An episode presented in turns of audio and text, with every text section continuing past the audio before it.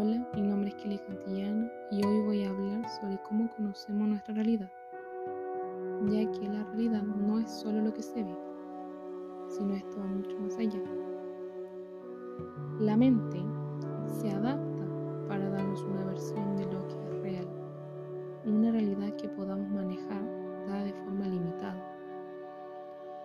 Es obvio que cada quien percibe una realidad distinta por el conocimiento que va adquiriendo por medio de los sentidos, sentidos que son receptores del mundo externo y por el cual nuestro cerebro va adquiriendo información la cual estudia y procesa para luego ser recordada u olvidada.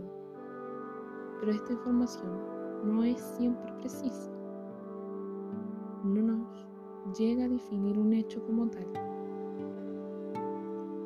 El cerebro no inventa cosas que no existen, solo interpreta las ya existentes para nuestra satisfacción. Tenemos que tener en claro que por medio del intelecto no vamos a llegar a conocer una realidad absoluta,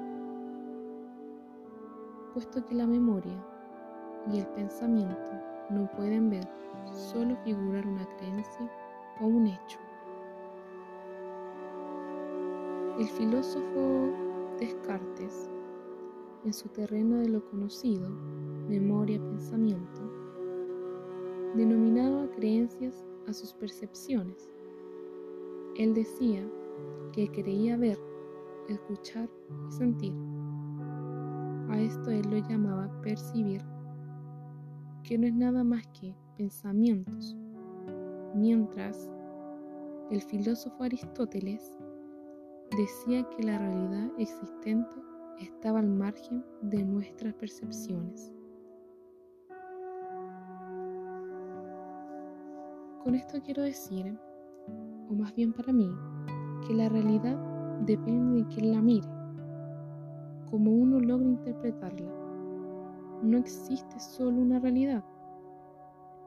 Esta se manifiesta de distintas formas y que todos percibimos un hecho de forma diferente. Hay muchos fundamentos y ninguno puede ser dado como único. Ninguno tiene la razón de lo que es real o lo que no. Solo tenemos distintas percepciones. Ahora bien, para ti, ¿vivimos en un mundo real o de percepciones?